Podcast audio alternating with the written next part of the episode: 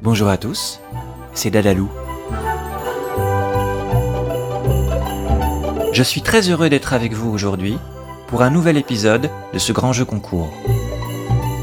Retrouvez-moi du 1er au 24 décembre sur le site club.dadalou.fr pour récolter un maximum d'étoiles et peut-être décrocher la lune. Derrière chaque nouvelle case du calendrier se cachent des questions, des jeux, mais aussi des petits défis.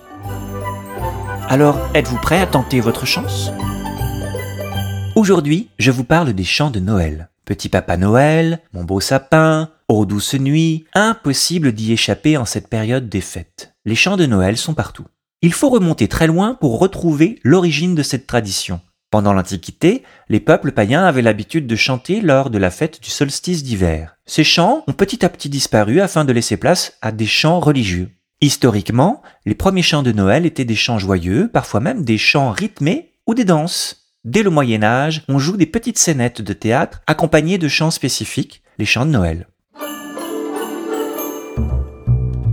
Très en vogue à la cour du roi de France au XVIIIe siècle, ces chants, appelés aussi pastorales, sont encore très populaires dans certaines régions, notamment en Provence. C'est par toutes ces traditions que nous sont parvenus les nombreux chants de Noël. Le plus ancien chant de Noël ayant subsisté dans la langue française et encore chanté de nos jours est le cantique Entre le bœuf et l'âne gris. Il aurait été composé au début des années 1500. On peut distinguer deux sortes de chants de Noël.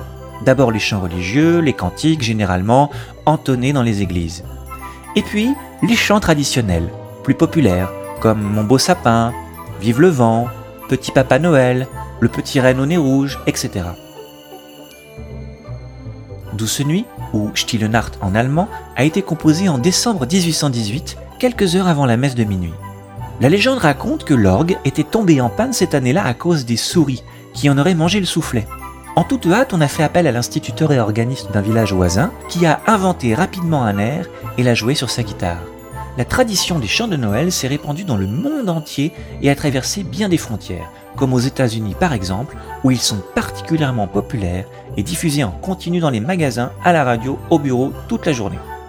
Vive le vent là-bas est devenu Jingle Bells, Douce nuit, Oh Holy Night et Noël blanc, White Christmas. Il existe une ancienne tradition anglaise où des chorales passent de maison en maison et dès que quelqu'un ouvre la porte, les chanteurs entonnent un ou plusieurs chants classiques de Noël. Vous pouvez vous amuser à créer votre propre chorale de Noël avec une petite activité marionnette en papier. Il vous suffit d'imprimer les modèles que vous trouverez dans les documents du jour, de les découper, de les colorier à votre goût, de les plier en suivant bien les pointillés et de coller les deux bandes de papier à l'arrière pour tenir et manipuler chaque marionnette. Vous pouvez bien sûr créer vos propres personnages et créer vos propres modèles pour agrandir votre chorale de Noël. Voilà, c'est tout pour aujourd'hui. Prenez votre temps pour répondre aux questions, pour trouver les réponses au jeu ou relever les défis. Vous pouvez en savoir plus en allant sur le site club.dadalou.fr. Je vous dis à demain et d'ici là, portez-vous bien.